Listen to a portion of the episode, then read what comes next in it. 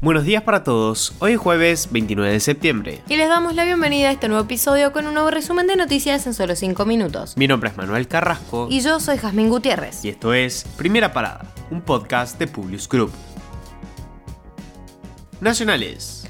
El INDEC dio a conocer el índice de pobreza que se ubicó en 36,5% al cierre del primer semestre de 2022. En tanto, el nivel de indigencia se ubicó en 8,8%. Hay 17 millones de personas en situación de pobreza y 4,2 millones de personas en situación de indigencia. Las zonas con más pobreza del país fueron el área de gran resistencia en Chaco, con 49% de pobres, y luego Concordia en Entre Ríos con el 49,2%, y los partidos del Gran Buenos Aires quedaron terceros con el 42%. Los índices más bajos correspondieron a la ciudad de Buenos Aires con 16% y de la ciudad de Formosa con el 24,4%. A raíz de esto, la vicepresidenta se pronunció al respecto diciendo, está más que claro que estamos ante un fenómeno de inflación por oferta y no por demanda. Las empresas alimentarias han aumentado muy fuerte sus márgenes de rentabilidad. El Ministerio de Economía ha trabajado duro en todas las áreas de su competencia, pero es necesaria una política de intervención más precisa y efectiva en el sector.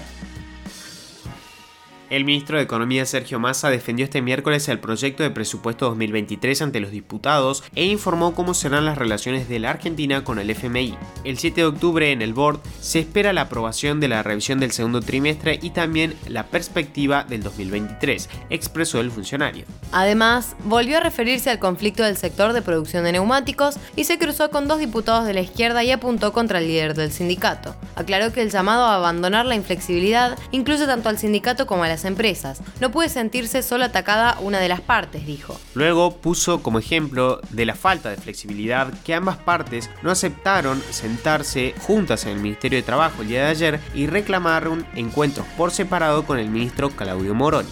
Llamar a que se termine el capricho no me parece que sea tomar parte, insistió el ministro Massa.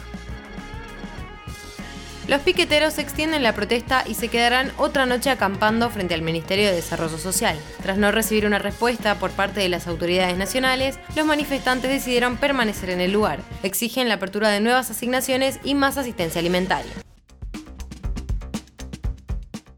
Internacionales. Los prorrusos anunciaron el triunfo del referendo de anexión a Rusia. Los resultados parciales sobre cuatro regiones ucranianas ocupadas mostraron una abrumadora mayoría a favor de la adhesión rusa. Putin aseguró que los referendos de anexión buscan salvar a las poblaciones que residen en esos territorios. Por su parte, la ONU declaró su compromiso con la soberanía, la unidad, la independencia y la integridad territorial de Ucrania dentro de sus fronteras internacionalmente reconocidas. Por otro lado, el secretario general de la OTAN calificó los referendos de anexión como una farsa y una violación flagrante del derecho internacional.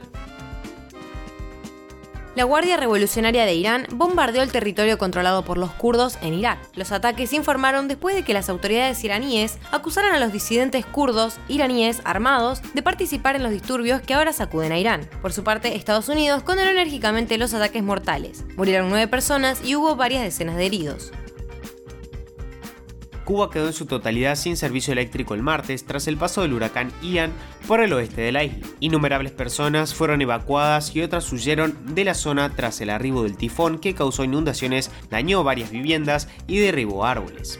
Las autoridades aún evalúan los daños, aunque hasta el momento no se reportan víctimas. Estados Unidos les pide a sus ciudadanos que están en Rusia que abandonen el país de inmediato. La misión diplomática advierte de que tiene grandes limitaciones para asistir a sus ciudadanos, además de que las posibilidades de salir del país pueden reducirse aún más en cualquier momento. Este pedido se da luego de que Moscú anunciara el cierre de facto de sus fronteras para los hombres movilizados, con el bloqueo de sus pasaportes y el envío de fuerzas de seguridad a las salidas terrestres. La dictadura de Nicaragua declaró este miércoles persona non grata a la embajadora de la Unión Europea y ordenó su expulsión del país centroamericano. Cabe destacar que en la asamblea de la semana pasada de las Naciones Unidas, la delegación de la Unión Europea exigió a la dictadura de Daniel Ortega que liberara a todos los presos políticos. Con esto los despedimos por hoy. Gracias por escucharnos. Te pedimos que compartas nuestro podcast a tus amigos para que podamos seguir creciendo y llevándote las noticias. Envíanos tus comentarios o sugerencias en nuestro Instagram, Publius-Group. Los esperamos mañana en el próximo episodio de Primera Parada. Que tengan un muy buen día.